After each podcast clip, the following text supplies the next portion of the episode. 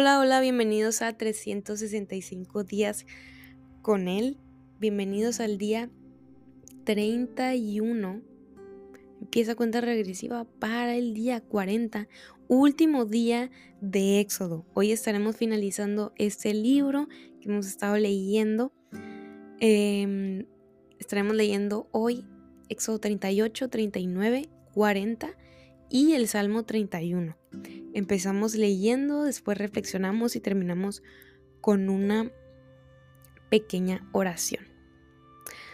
Empezamos con Éxodo 38. El altar de los holocaustos. Besalel hizo de madera de acacia el altar de los holocaustos. Era cuadrado de cinco codos de largo por cinco codos de ancho y tres codos de alto. Puso un cuerno en cada una de sus cuatro esquinas, las cuales formaban una sola pieza en el altar, y el altar lo recubrió de bronce. Hizo de bronce todos sus utensilios, sus portacenizas, sus tenazas, sus tazones, sus tridentes y sus braseros. Hizo también un enrejado para el altar, una rejilla de bronce y la puso bajo el reborde inferior del altar, a la mitad de su altura. Fundió cuatro anillos de bronce para las cuatro esquinas del enrejado de bronce para pasar por ellas las varas. Hizo las varas de madera de acacia, las recubrió de bronce y las introdujo en los anillos, de modo que quedaron los dos costados del altar para poder transportar. El altar lo hizo hueco y de tablas. El recipiente para el lavado. Además, con el bronce los espejos de las mujeres que servían a la entrada de la tienda de reunión, hizo el recipiente de bronce y su pedestal el atrio. Después hicieron el atrio. El lado sur medía 100 codos de largo y tenía cortinas de tela de lino fino, 20 postes y 20 bases de bronce, con empalmes y ganchos de plata en los postes. El lado norte medía también 100 codos de largo y tenía 20 postes y 20 bases de bronce, con ganchos y empalmes de plata en los postes. El lado occidental medía 50 codos de ancho y tenía cortinas y 10 postes y 10 bases con ganchos y empalmes de plata en los postes. Por el lado oriental hacia la salida del sol medía también 50 codos de ancho. A un lado de la entrada había cortinas de 15 codos de largo, 3 postes y 3 bases. Y al otro lado de la entrada habían también cortinas de 15 codos de largo, 3 postes y 3 bases. Todas las cortinas que rodeaban el atrio eran de tela de lino fino. Las bases para los postes eran de bronce, los ganchos y los alpalmes en los postes eran de plata y sus capiteles estaban recubiertos de plata. Todos los postes del atrio tenían empalmes de plata. La cortina a la entrada del atrio era de lana color azul carmesí escarlata y tela de lino fino, bordar artísticamente. Medía 20 codos de largo por 5 codos de alto, como las cortinas del atrio y tenía cuatro postes y cuatro bases de bronce. Sus ganchos y sus empalmes eran de plata y sus capiteles estaban recubiertos de plata. Todas las estacas del toldo para el santuario y del atrio que lo rodeaban eran de bronce. Los materiales usados. Estas son las cantidades de los materiales usados para el santuario donde están guardadas las tablas del pacto. Los levitas hicieron este registro por orden de Moisés y bajo la dirección de Itamar, hijo del sacerdote Aarón. Pesalel, hijo de Uri y nieto de Ur, de la tribu de Judá, hizo todo lo que el Señor ordenó a Moisés. Con él estaba Ahoileab, hijo de Ahisamac, de la tribu de Dan, que era artesano, diseñador y recamador en lana teñida de color azul carmesí y escarlata y en tela de lino, el total del oro dado como ofrenda mecida y empleado en toda la obra del santuario era de 29 talentos y 730 ciclos, según el peso oficial del santuario. La plata entregada por los miembros de la comunidad contados en el censo llegó a 100 talentos y 1775 ciclos, según el peso oficial del santuario. Todos los mayores de 20 años que fueron censados llegaron a un total de 603.550 y cada uno de ellos dio un beca, es decir, medio ciclo según el peso oficial del santuario. Los 100 talentos de plata se emplearon en las 100 bases fundidas para el santuario y para la cortina, de modo que cada base pesaba un talento. Los 1775 ciclos se emplearon en hacer los ganchos para los postes recubrir sus capiteles y para hacer sus empalmes. En total del bronceado como ofrenda mecida fue de 70 talentos y 2.400 ciclos. Y se empleó en las bases para la entrada de la tienda de reunión en el altar de bronce con su enrejado de bronce y todos sus utensilios. En las bases para el atrio y la entrada del atrio, así como en todas las estacas del toldo para el santuario y para el atrio que lo rodeaba. Éxodo 39. Las vestiduras sacerdotales. Las vestiduras tejidas para ministrar en el santuario se hicieron de, tel, de lana teñida de color azul, carmesí y escarlata. También se confeccionaron vestiduras sagradas para Aarón como se lo mandó el Señor a Moisés. El efod. El efod lo hizo Besalel de oro, lana color azul, carmesí, escarlata y tela de lino fino. Martillaron finas láminas de oro y las cortaron en hebras para entretejerlas artísticamente con la lana color azul carmesí, escarlata y la tela de lino. Se hicieron hombreras con cintas para el efod, las cuales se sujetaron a sus dos extremos. El cinturón bordado con el que se sujeta el efod fue hecho del mismo material, es decir, de oro, lana color azul carmesí, escarlata y tela de lino fino como se lo mandó el Señor a Moisés. Las piedras de ónice se engarzaron en los engastes de filigrana de oro y en ellas se grabaron a manera de sello los nombres de los hijos de Israel. Luego las sujetaron a las sombreras del efod para recordar a los hijos de Israel cómo se lo mandó el Señor a Moisés. El pectoral. Besalel también hizo el pectoral, bordado artísticamente con hilo de oro, lana teñida de color azul, carmesí escarlata y tela de lino fino, tal como hizo con el efod. Será doble y cuadrado, de un palmo de largo por uno de ancho. Engarzaron en él cuatro hileras de piedras preciosas. En la primera hilera pusieron un rubí, un crisólito y una esmeralda. En la segunda una turquesa, un zafiro y un jade. En la tercera un jacinto, un ágata y una amatista en la cuarta un topacio, un ónice y un jaspe. Estaban engarzadas en engastes de filigrana de oro y eran doce piedras, una por cada uno de los hijos de Israel. Cada una llevaba grabada como un sello el nombre de una de las doce tribus. Para el pectoral se hicieron cadenillas de oro puro en forma de cordón. Se hicieron dos engastes de filigrana de oro y dos anillos de oro y se sujetaron los anillos en los dos extremos del pectoral. Luego se sujetaron las dos cadenillas de oro a los anillos de los extremos del pectoral y los otros dos extremos de las cadenillas a los dos engastes para fijarlos por la parte delantera a las sombreras del efod. Se hicieron otros dos anillos de oro y los fijaron a los otros dos extremos del pectoral en el borde interior junto al efod.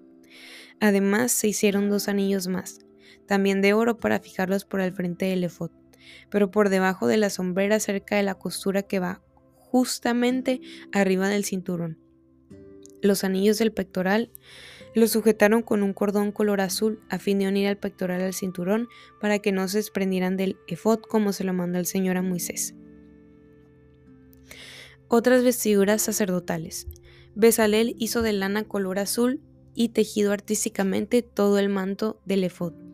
Lo hizo con una abertura en el centro como abertura para la cabeza y con un refuerzo alrededor de la apertura para que no se desgarre. En todo el borde inferior del manto se hicieron granadas de, lana color azul, carmesí y escarlata y de tela de lino fino. Lo mismo que campanillas de oro puro, las cuales se colocaron en todo el borde inferior entre las granadas. Las campanillas y las granadas se colocaron en forma alternada en todo el borde inferior del manto que debía llevarse para ejercer el ministerio, como se lo mandó el Señor a Moisés. Para Aarón y sus hijos se hicieron túnicas de tela de lino tejidas artísticamente, las mitras y el turbante de tela de lino y la ropa interior de tela de lino fino. La faja era de tela de lino fino y de lana teñida de color azul, carmesí escarlata, recamada artísticamente como se lo mandó el Señor a Moisés. La placa sagrada se hizo de oro puro y se grabó en ella a manera de sello. Consagrado al Señor. Luego se sujetó al turbante con un cordón color azul como se lo mandó el Señor a Moisés. Moisés inspecciona el santuario. Toda la obra del santuario, es decir, la tienda de reunión, quedó terminada. Los israelitas lo hicieron todo tal y como el Señor se lo mandó a Moisés. Ellos mostraron a Moisés el santuario, la tienda y todos sus utensilios, sus ganchos, tablones, travesaños, postes y bases, el toldo de pieles de carnero teñidas de rojo, el toldo de pieles finas y la cortina que resguardaba el arca. El arca con las tablas del pacto, con sus varas y la tapa, la mesa con todos sus utensilios, el pan de la presencia. Además, le presentaron el candelabro de oro puro con su hilera de lámparas y todos sus utensilios, junto con el aceite para el alumbrado el altar de oro, el aceite de la unción, el incienso aromático y la cortina para la entrada de la tienda, el altar de bronce con su enrejado de bronce, sus varas y todos sus utensilios, el recipiente de bronce con su pedestal, las cortinas del atrio con sus postes y bases, la cortina para la entrada del atrio, las cuerdas y las estacas del toldo para el atrio. Lo llevaron todos los utensilios para el santuario, la tienda de reunión, y las vestiduras tejidas para ministrar en el santuario, tanto las vestiduras sagradas para el sacerdote Aarón como las vestiduras sacerdotales para sus hijos.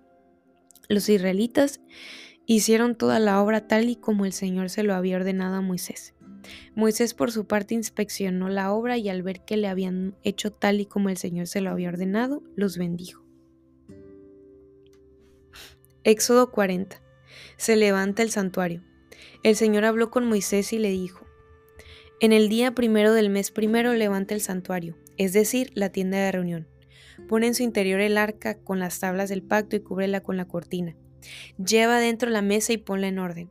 Pon también dentro del santuario el candelabro y enciende sus lámparas.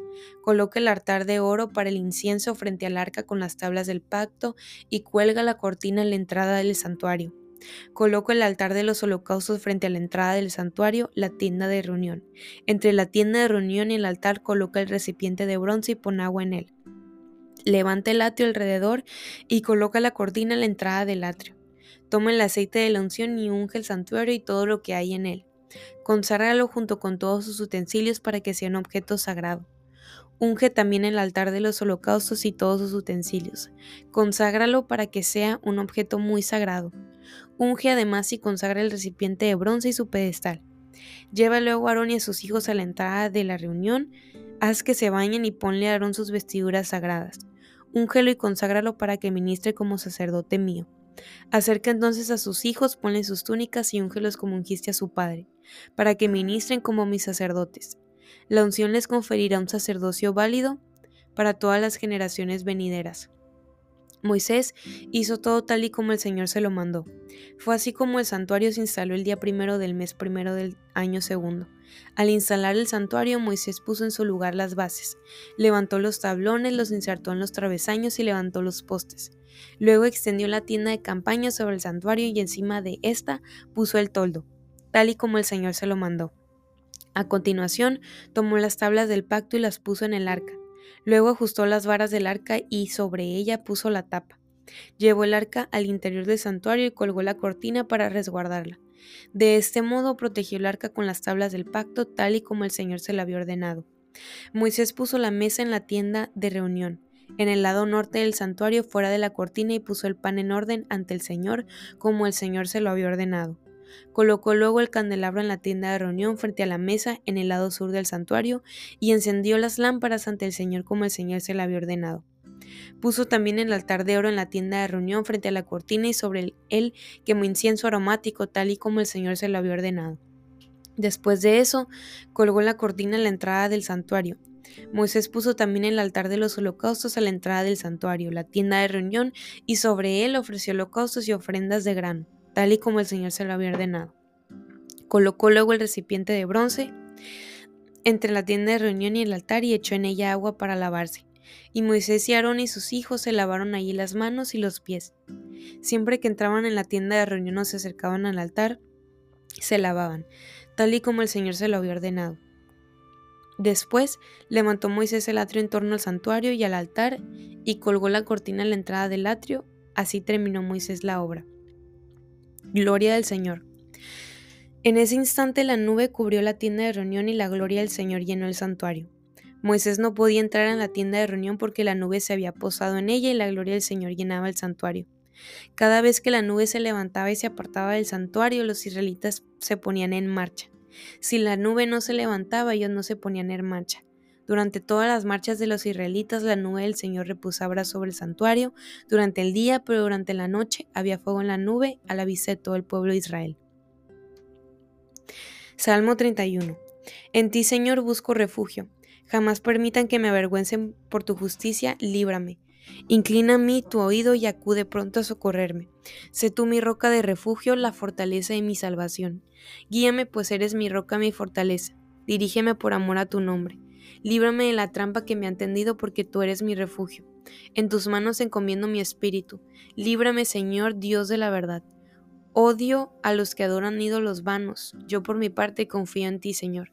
Me alegro y me regocijo en tu amor, porque tú has visto mi aflicción y conoces las angustias de mi alma. No me entregaste al enemigo, sino que me pusiste en lugar espacioso. Tenme compasión, Señor, que estoy angustiado. El dolor debilita mis ojos, mi alma y mi cuerpo. La vida se me va en angustias y los años en lamentos. La aflicción está acabando con mis fuerzas y mis huesos se van debilitando. Por causa de todos mis enemigos soy motivo de desprecio. Para mis vecinos soy un espanto. Para mis amigos, de mí huyen los que me encuentran en la calle. Me han olvidado como si hubiera muerto. Soy como una vasija hecha pedazos. Son muchos a los que oigo murmurar. Hay terror por todas partes. Se han confabulado contra mí y traman quitarme la vida. Pero yo, Señor, en ti confío y digo, tú eres mi Dios. Mi vida entera está en tus manos. Líbrame de mis enemigos y perseguidores. Haz resplandecer tu rostro sobre tu siervo. Por tu gran amor, sálvame. Señor, no permitas que me avergüencen, porque a ti he clamado, que sean avergonzados los malvados y silenciados en el sepulcro, que sean silenciados sus labios mentirosos porque hablan contra los justos con orgullo, desdén e insolencia. Cuán grande es tu bondad, las reservas para los que te temen y a la vista de la gente la derramas, sobre los que en ti se refugian. Al amparo de tu presencia los proteges de las intrigas humanas, en tu morada los resguardas de las lenguas contenciosas. Bendito sea el Señor, pues mostró su gran amor por mí cuando me hallaba en una ciudad sitiada. En mi angustia llegué a decir, he sido arrojado de tu presencia, pero tú oíste mi voz suplicante cuando te pedí que me ayudaras. Amen al Señor todos sus fieles, Él protege a los dignos de confianza, pero a los orgullosos les da su merecido. Cobren ánimo y ármense de valor todos los que en el Señor esperan. Y aquí termina la lectura del día de hoy. Con su permiso voy a tomar agua. Mm. Ay, perdón. Es que de verdad me estaba quemando la garganta. me siento como como el pingüino de, iba a decir de Trek, como el pingüino de Toy Story, el que canta la de Yo soy tu amigo fiel, esa, así me siento que le hace, no, no lo puedo hacer, le hace, no sé, no sé cómo, ni siquiera la puedo hacer de lo seca que tengo la garganta. Pero bueno, seriedad. Es que realmente me, me, me, se me secó la garganta y como que me, me cala. Y tengo un traguito de agua. O sea, ya se me acabó, era un trago. Pero bendito Dios, me proveía un mínimo un traguito de agua. Ok. Eh, está muy interesante el término de éxodo. A mí en lo particular me confronta. ¿A quién le gusta que le confronten? A nadie, a mí no me gusta. Pero me siento confrontada. Eso es bueno. Ok, ya habíamos hablado de esto antes, la placa que, iban a portar los sacerdotes, que dice que santo para el Señor o santidad y así. Y pues sí, antes la placa que portarían los sacerdotes diría esto, ¿no? Santo para el Señor. Algunas versiones dicen algo distinto, pero básicamente es apartado para el Señor, santidad y así. Y ahora no vemos a hombres con placas que digan que viven en santidad para Dios. El sello de que vivimos en santidad es el reflejo de nuestra vida diaria. Eso no quiere decir que no volvemos a fallar o a pecar. Eso es imposible. Pero es la voluntad de buscar agradarle a Dios y arrepentirnos cuantas veces sean necesarias, porque no importa cuántas veces cae el justo, sino cuántas veces se levanta y vuelve a buscar a Dios. Mm, pero buscar vivir una vida... Ajá, sí. Ok, perdón, me perdí.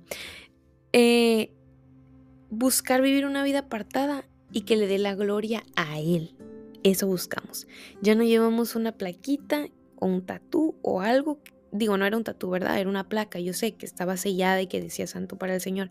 Tú y yo ya no llevamos algo así visible que diga santo para el Señor. No debemos deportar absolutamente nada que diga eso. No es necesario si nuestra vida habla que estamos apartados para el Señor.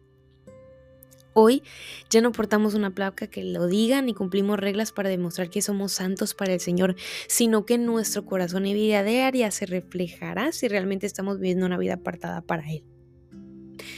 Ya no cumplimos reglas para demostrar que somos santos para el Señor. No. Y eso no nada más habla de reglas, entre comillas, de el Antiguo Testamento. Reglas que nos hemos creado, que son por una parte correctas, como por ejemplo leer la Biblia todos los días. Podemos ver eso como un estándar. Esa persona lee todos los días, tres, seis, cinco días con el Señor. Seguramente es muy santo. Ok. Y esa es una trampa. No estoy diciendo que todos los que leen la Biblia no sean santos, pero esa no es la prueba verdadera. ¿Tú y yo podemos ver el corazón de las personas? No. Solamente el Señor.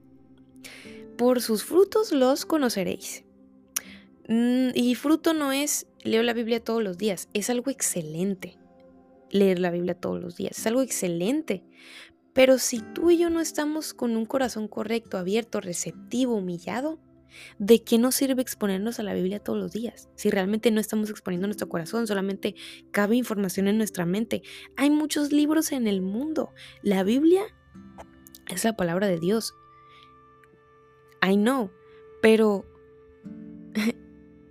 eh, podemos ver es la Biblia como un libro más cuando dejamos de verlo como la palabra de Dios que está viva y tiene poder para restaurar, para cambiar, para confrontar, para disciplinar, para abrazar. Entonces, me estoy yendo para otro tema, sorry, pero no estoy diciendo que leer la Biblia sea malo todos los días, es excelente, pero es como un estándar que en nuestra mente tenemos inconsciente como que esa persona es muy cristiana o es muy santa. Pues no, es el reflejo de tu vida diaria. Cómo te comportas en tu trabajo, cómo te comportas en tu escuela, cómo te comportas en tu casa, cómo te comportas en la calle, cómo te comportas en el tráfico. Buena, ¿verdad? Eso está difícil. Hoy, que tú y yo leamos la Biblia todos los días, que tú y yo vayamos a todas las reuniones de la iglesia, estemos sirviendo en de ministerios, no es prueba. No se rige así. Es nuestro diario vivir y nuestro corazón que solo conoce el Señor. Si realmente nuestro corazón dice santo para el Señor, porque así debería de ser. Después, los israelitas cumplieron al pie la letra lo que el Señor había mandado que hicieran. Fueron obedientes a lo que el Señor habló. Ahora sí, bendito Dios, Dios cambia los corazones. Moisés, Moisés hace todo tal como el Señor se lo había ordenado. Tantas veces se repite esta frase, cada que Moisés finalizaba de hacer algo, Moisés era obediente al Señor y su obediencia es digna de admirar y vaya que me confronta. Es un ejemplo de obediencia en cada paso y señal que le daba al Señor. Él la seguía. Y está reflejado en la palabra. Hay bendición después, hay bendición cuando caminamos en la luz y obediencia del Señor. La gloria del Señor se manifiesta después de que su pueblo fue obediente a lo que Él había dicho. Dios no nos ama más cuando obedecemos, pero es evidente la bendición manifestada después del acto de obediencia de su pueblo. Y la obediencia complace al corazón del Señor. Y para terminar, el libro de esto lo leía, el libro de Éxodo termina con una gran esperanza y confianza en Dios. Aunque Israel estaba en medio de un desierto desolado, tenía enemigos feroces en la tierra prometida y era débil y propenso al pecado y la rebelión. Dios estaba con ellos. Esto les dio un gran motivo de fe y confianza. Y pienso, el libro de Éxodo termina con el cumplimiento de una promesa del Señor. Ni las dificultades, ni las oposiciones, ni la rebelión, ni la rebeldía, ni la desobediencia, ni la necedad del pueblo pudo evitar que los planes del Señor se llevaran a cabo. Porque Él se mantiene fiel, es digno de confianza. No hay nada que impida que se cumpla lo que el Señor ya ha predestinado. Y Él se mantiene fiel a lo que nos ha prometido. Aun cuando nosotros le fallamos a Él, Él es el mismo ayer, hoy y siempre. Y eso lo demuestra Éxodo, porque Éxodo habla del corazón de Dios hacia su pueblo. De cómo muchas veces nosotros como pueblo podemos ser tercos, desobedientes, necios, pero cómo el Señor se mantiene. Con esto me quedo hoy. Vamos a terminar ese tiempo con una pequeña oración. Padre, te damos muchas gracias porque nos permites, nos has permitido llegar hasta este punto, Señor. Gracias por tu palabra, Padre. Hoy te queremos pedir, Señor, que nos ayudes a vivir en santidad, que nuestro corazón esté sellado, que somos apartados y santos para ti. Ayúdanos, Padre, a ser obedientes como lo fue Moisés, a tomar como ejemplo su vida, imitar esos pasos de obediencia que él dio. Ayúdanos a entender que no nos amas más cuando obedecemos o nos amas menos cuando desobedecemos. Pero es evidente que te complace ver a tu pueblo obedecer tu palabra. Te pido que nos ayudes a mantener nuestra esperanza en ti, aun a pesar de nuestras dificultades y debilidades. Recordar que tú eres el mismo hoy y siempre. Y te damos gracias por eso, en el nombre de Jesús. Amén. Pues aquí terminamos Éxodo esperen el, el capítulo introductorio a Levítico. Lo va a dar un amigo que la neta, muy chilo. Ya quiero que lo escuchen. Y nos vemos el día de mañana.